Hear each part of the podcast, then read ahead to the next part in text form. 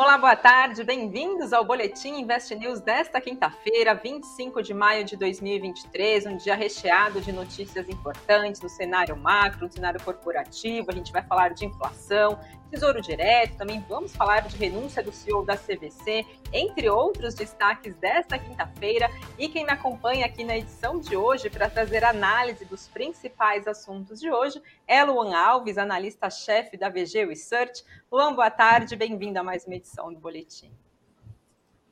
Boa noite, pessoal. Aqui já é seis e meia, né? É, Estamos aí mais uma semana para falar um pouco sobre mercado, com muita notícia aí. CVC acho que foi o fato mais emblemático do dia. Vamos falar um pouco sobre o que está acontecendo. Estou aqui à disposição de vocês. vamos lá. Bom, a gente começa então falando aqui por dados de inflação, né? Hoje a gente acompanhou falando também de tesouro direto, claro que impacta diretamente esse assunto. Essa quinta-feira foi marcada por quedas nas taxas do título de títulos do tesouro direto, títulos pré-fixados, pós-fixados. Só para a gente ter uma ideia um pouco melhor, o tesouro pré-fixado 2026 hoje chegou a entregar uma rentabilidade de 10,95% ao ano, foi o menor nível desde fevereiro do ano passado. E por que que acontece acontece esse recuo? Então, esse recuo acabou acompanhando o movimento de queda da curva dos juros futuros, que acabaram reagindo à divulgação do IPCA 15 que aconteceu nessa quinta-feira, que veio bem abaixo das expectativas do mercado. Então, para a gente entender um pouquinho melhor essa curva, no final da tarde de hoje, taxa DI para janeiro agora de 2024 estava em 13,18%, de 13,27% do ajuste anterior. Se a gente olhar, por exemplo, contratos mais longos, a taxa para janeiro de 2027 estava em 10,98%, de 11,14%. E esse movimento acontece, como expliquei, né, repercutindo então o IPCA 15, o índice de preços ao consumidor amplo 15, divulgado hoje pelo IBGE, considerado uma prévia da inflação oficial aqui do país, que agora no mês de maio teve uma alta de 0,51%, depois de um avanço de 0,57% no mês de abril. Esse dado ficou abaixo das projeções do mercado, segundo pesquisa feita pela agência de notícias Reuters, era estimado uma alta de 0,64 0,54% e veio 0,51%. Só para comparar, em maio do ano passado, o IPCA 15 tinha ficado em 0,59%. Agora, com esse resultado, no mês de maio de 2023, nos últimos 12 meses, a variação do IPCA 15 foi de 4,07%. E no ano, a inflação é de 3,12%. Segundo o IBGE, então, na divulgação desses dados, sete dos nove grupos de produtos e serviços que foram pesquisados registraram inflação agora no mês de maio. A desaceleração do índice no mês veio então com o efeito da deflação da gasolina e também de passagem aérea. E as maiores contribuições foram dos grupos saúde e cuidados pessoais e alimentação em bebidas. Repercutindo também a divulgação desse dado, hoje o presidente do Banco Central, Roberto Campos Neto, diz, né, ele avaliou que o processo de desinflação aqui no país ainda não acabou e que é preciso convergir a inflação para a meta, que é de 3,25%, lembrando que existe aquele um ponto e meio de tolerância para mais ou para menos. E ele também disse que é preciso avançar com calma na política monetária. Luan, eu queria saber da sua avaliação, né? Com a prévia da inflação melhor do que esperado hoje, o arcabouço passando na Câmara dos Deputados nessa semana, alguns economistas já apontam que esse cenário acaba abrindo espaço para corte de juros aqui no país, sinalizando que o Copom já pode iniciar esse corte de juros em breve, agora possivelmente no segundo semestre. Alguns economistas já sinalizando no início do terceiro trimestre esse corte. Eu queria saber se essa também é a sua avaliação, se essa também é a sua estimativa e o que, que ficam de perspectivas em meio a esse cenário para investimentos em tesouro direto? Não, perfeito, a pergunta é muito boa. É, de fato, a gente está vendo vários indícios de melhora no quadro de inflação. Então, o Roberto Campos Neto tem sido aí bem duro, né, com relação ao discurso, tentando deixar as expectativas ancoradas para ninguém é, imaginar que vai ter cortes muito é, intensos no segundo semestre mas a gente está vendo que tem um quadro de melhora é, gradual. Então, a cada mês, a gente está vendo o resultado do IPCA 15 vindo abaixo do esperado. O IPCA 15 está rodando ali a 0,5 mais ou menos ao mês. É, quando a gente compara isso com a meta do Banco Central para 2024, é um valor ainda alto, mas já abre espaço para algum nível de corte de juros no segundo semestre. Nossa expectativa é que tenha um corte na Selic já no terceiro trimestre desse, desse ano, provavelmente no mês de setembro ou agosto. Está é, tá quase lá e a gente está vendo que o mercado ele tem é, apostado nesse cenário, está aumentando essa expectativa. É, tem espaço para cortar a Selic, mas também não é um movimento muito é, intenso como foi em 2017, que a gente viu é, a Selic vindo para 6%, 7%, não é esse o caso, mas tem espaço para sair de 13,7% e fechar o ano em 12%, talvez 11,75%, 11 por, por aí. Então, assim, é, esse cenário ele é positivo para os ativos de renda variável. A gente está vendo que a bolsa tem subido ao longo do ano. Esse é um call que a gente aqui na VG carregava já há algum tempo, que a Selic estava no patamar alto e o próximo movimento seria de queda da taxa básica de juros, não de, não de alta. E os ativos de risco iriam se beneficiar desse cenário.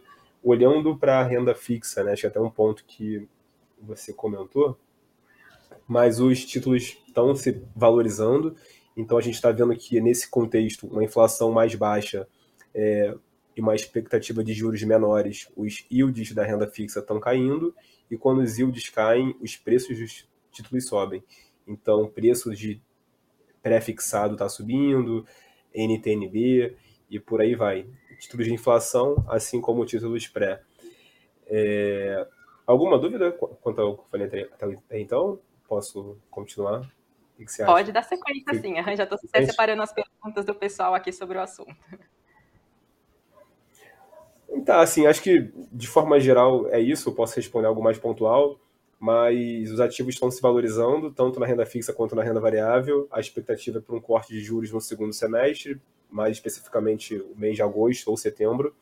É, e é um cenário que todos os ativos se valorizam. Então, quem comprou pré-fixado consegue se valorizar e ganhar dinheiro nesse cenário, quem comprou títulos de é, inflação também, quem comprou renda variável, ações da bolsa estão, tá, estão se valorizando dia após dia, e perde um pouco mais quem ficou parado no CDI ali, porque o CDI vai cair, então essa rentabilidade ela vai ficar menor para quem está parado na, no CDB ou na poupança.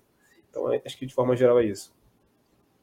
Certo, Loi, aproveitando que você comentou aí de renda fixa, renda variável, geralmente num cenário de inflação em queda, consequentemente taxa de juros mais baixa, se observa a bolsa em alta. Então, com essas perspectivas futuras que se traçam agora para a inflação, para a taxa de juros, ainda é um bom momento para comprar títulos do Tesouro? Quais papéis poderiam ser interessantes para esse cenário? Ou, de repente, a atenção já começa a se voltar um pouco mais para os investimentos em renda variável, bolsa de valores? Claro, sempre lembrando né, do perfil e objetivo de cada cada investidor?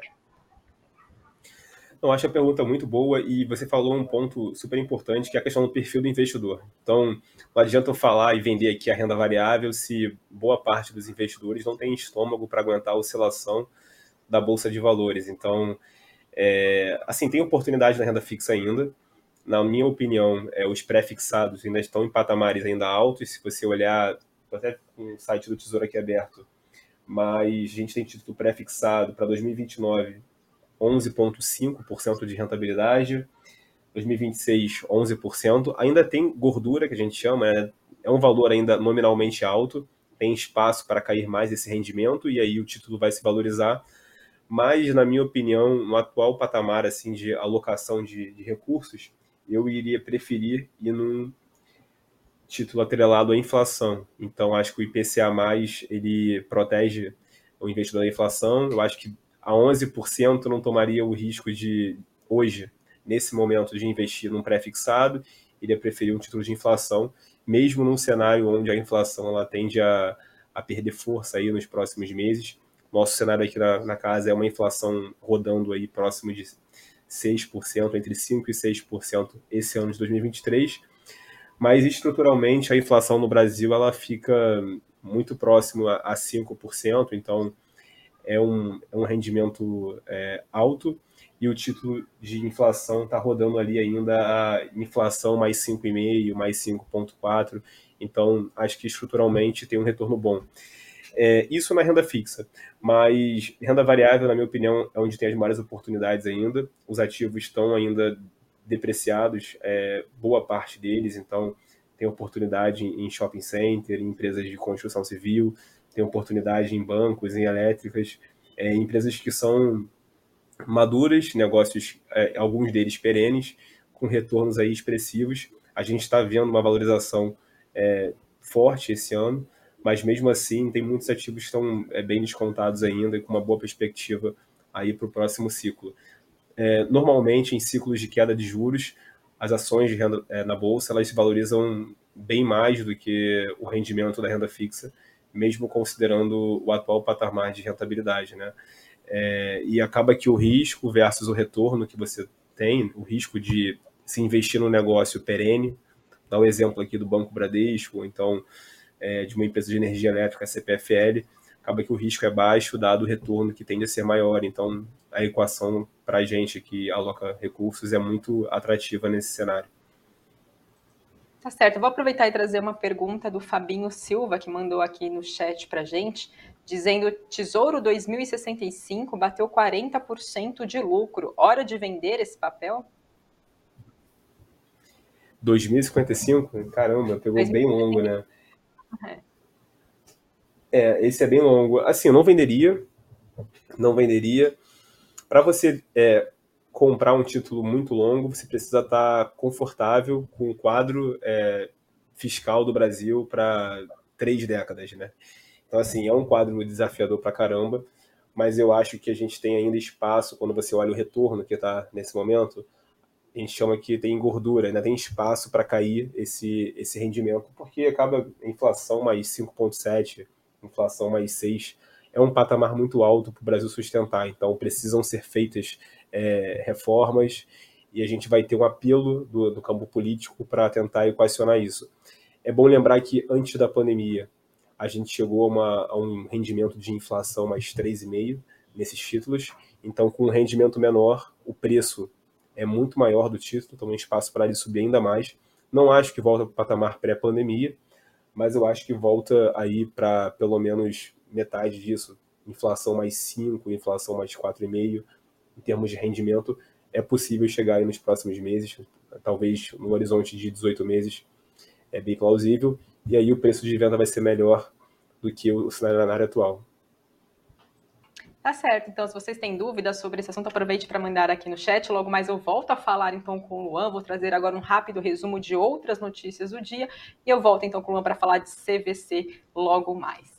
Bom, hoje, nessa quinta-feira, então, o governo federal anunciou as medidas que serão tomadas para diminuir o preço dos carros populares aqui no Brasil, os chamados carros de entrada. O desconto vai ser de 1,5% até 10,79% sobre o valor do veículo, isso dependendo de algumas variáveis, e vai valer para carros que custam menos de 120 mil reais. Essa medida, que foi acordada com o setor automotivo e também sindicatos, tem como objetivo reduzir os preços dos carros aqui no Brasil e reaquecer a indústria automotiva, que hoje está operando com cerca de 50% da capacidade instalada. Então, o desconto de imposto sobre produtos industrializados, o IPI e PIS/COFINS, vai variar de acordo com três critérios, então, segundo o governo. O primeiro deles, carro mais barato vão ter desconto maior, modelos menos poluentes também terão desconto maior e também vai ser privilegiada a produção aqui nacional. A medida provisória ainda vai ser editada pelo pelo governo e antes vai ser necessário um parecer do ministro da Fazenda sobre o do Ministério da Fazenda sobre o impacto fiscal.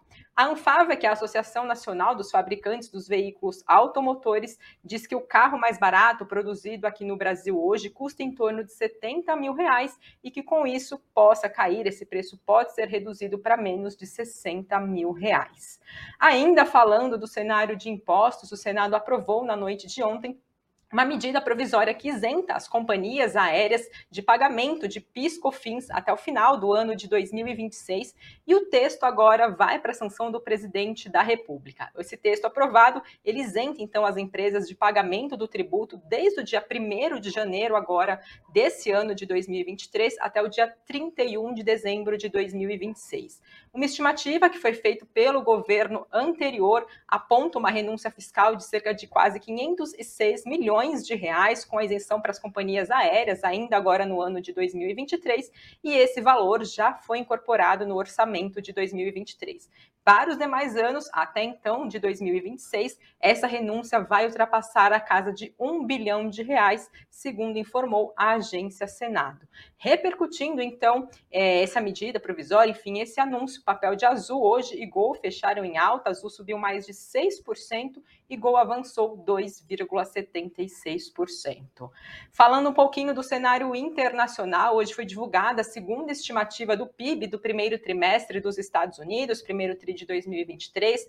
Por lá, então, o produto interno bruto do país cresceu a uma taxa anualizada de 1,3%. Esse resultado ficou acima da prévia que foi divulgada no mês de abril, que era de 1,1%. Só para a gente ter um, uma base de comparação, no quarto trimestre do ano passado, a economia cresceu a um ritmo de 2,6%.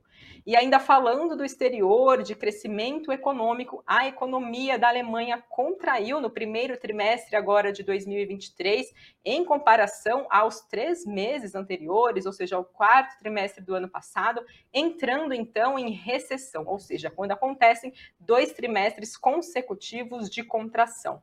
Por lá, o produto interno bruto caiu 0,3% no primeiro trimestre desse ano. Na comparação anual, o PIB recuou 0,5%. Trazendo agora o fechamento do mercado desta quinta-feira, o dólar hoje fechou em alta de 1,66% a R$ 5,03, tendo aí como pano de fundo o impasse em torno da negociação sobre a dívida dos Estados Unidos. Bitcoin, por volta das 6 horas da tarde, subia 0,26% a 26.480 dólares e Bovespa fechou de em alta de 1,15% aos 110.054 pontos.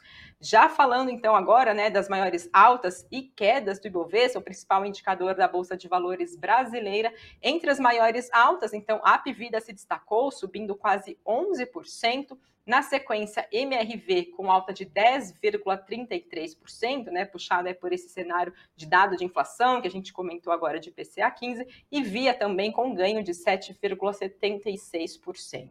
Na outra ponta, entre as maiores quedas, CVC caindo 4,63%, já vamos falar sobre ela. Braskem caindo 2,87% e 3R Petroleum recuando 2,53%. Bom, falando de CVC, que liderou as perdas do Ibovespa hoje, o papel já foi impactado ontem, né? A gente já viu uma queda de mais de 7%. Hoje, novamente, o papel durante o dia chegou também a cair mais de 7% tendo como pano de fundo, então, o anúncio que foi feito na noite de ontem pela companhia, que o então diretor-presidente da empresa e também diretor financeiro de relações com investidores da empresa, que é o Leonel de Andrade, ele entregou uma carta de renúncia ao cargo dele. Segundo a empresa, ele deixou a função por decisão própria, motivada por questões pessoais, de ordem pessoal. Ele estava no comando da empresa há três anos. CVC informou que o conselho de administração da companhia já iniciou o processo de e que pretende eleger novos diretores no menor prazo possível. Durante esse período, então, enquanto não acontece é, a eleição então de um novo CEO, a diretora de governança corporativa da CVC, que é a Eliane Lapa, ela vai assumir os dois cargos, então, que ela já tem de governança corporativa e também agora de forma interina de diretora de relações com os investidores. Lembrando que o Leonel de Andrade até então já vinha acumulando esse cargo também é, de diretor de relações com os investidores, isso porque agora, no mês de abril de 2023, Marcelo Copel também entregou uma carta de renúncia ao cargo e desde aquela época até então o Leonel já acumulava, então, esses dois cargos e a empresa acabou ficando então sem o CEO e também sem o CFO. Luan, queria saber, na sua avaliação, a empresa já vem passando né, por uma reestruturação operacional, também de capital, com renegociação de algumas dívidas, estudo de proposta de emissão de ação.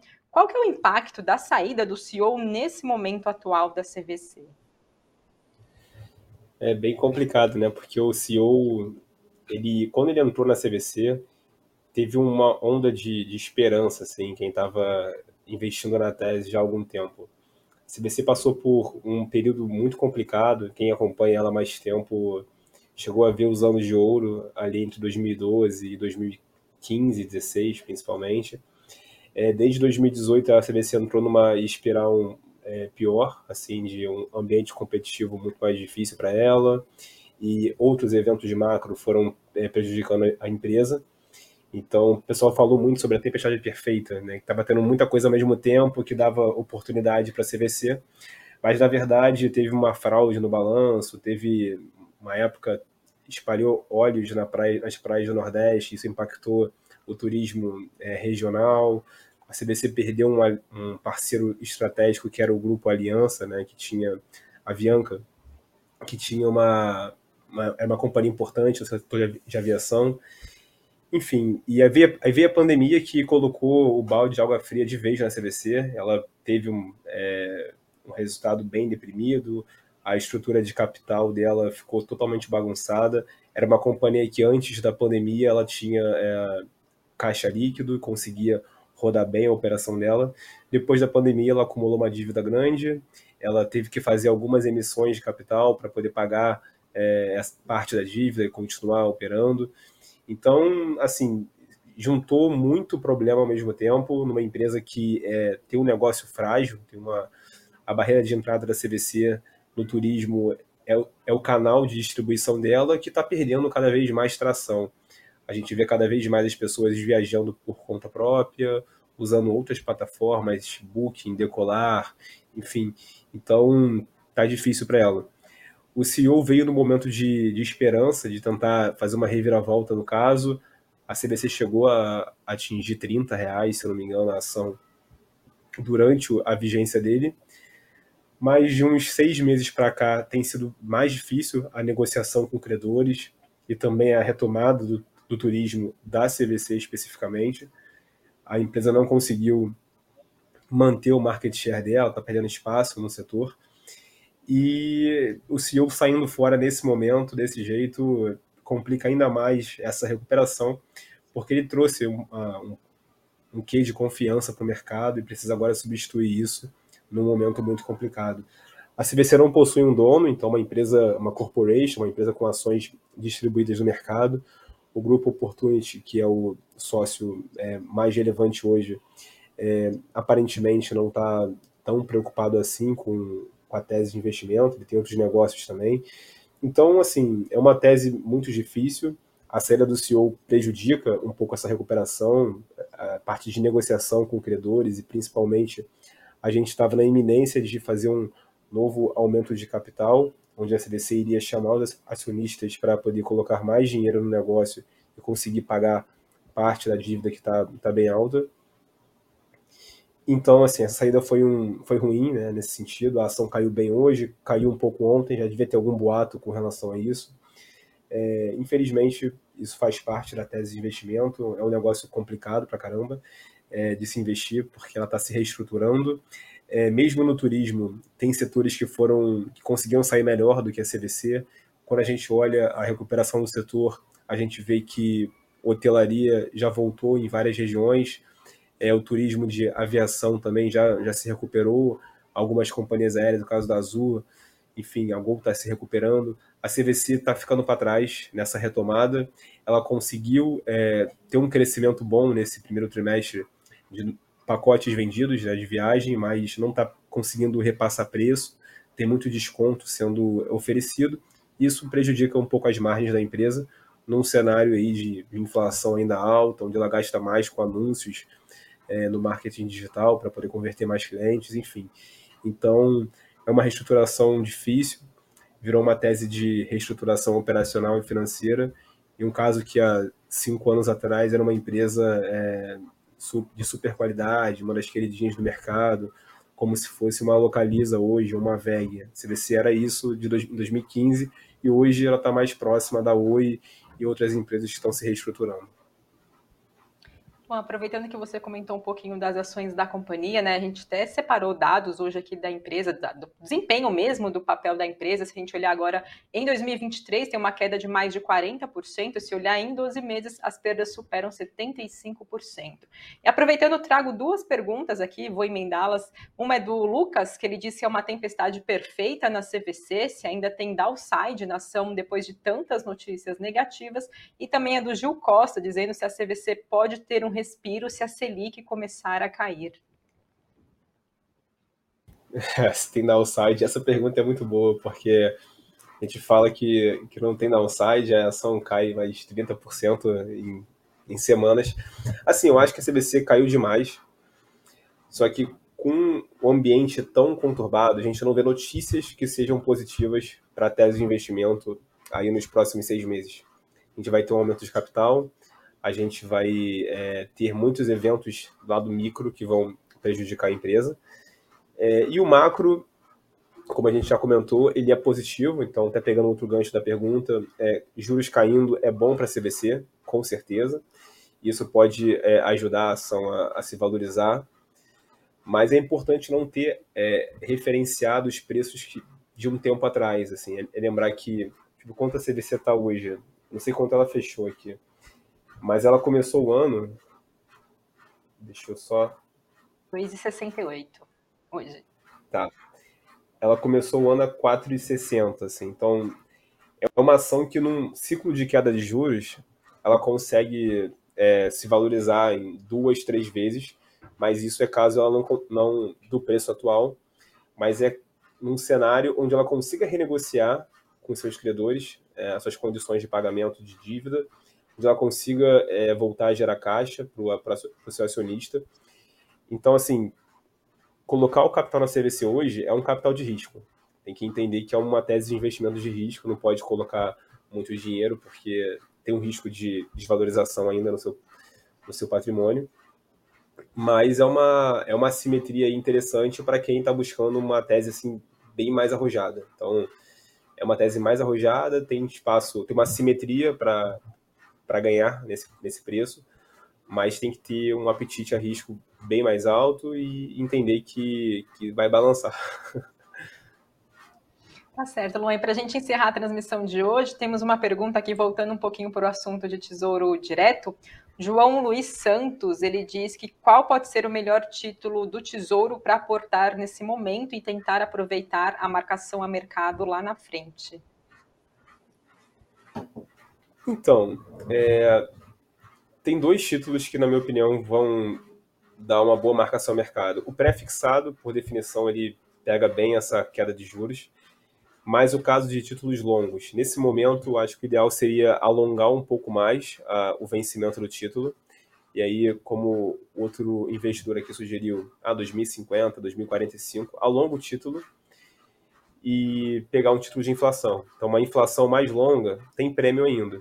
Os títulos mais curtos estão já mais amassados. Então, o pessoal de 2026 é logo ali. Então, o pessoal investe em 2026 e caso de ruim, o pessoal carrega até o vencimento. 2050 tem, tem mais prêmio para poder conseguir é, capturar essa valorização.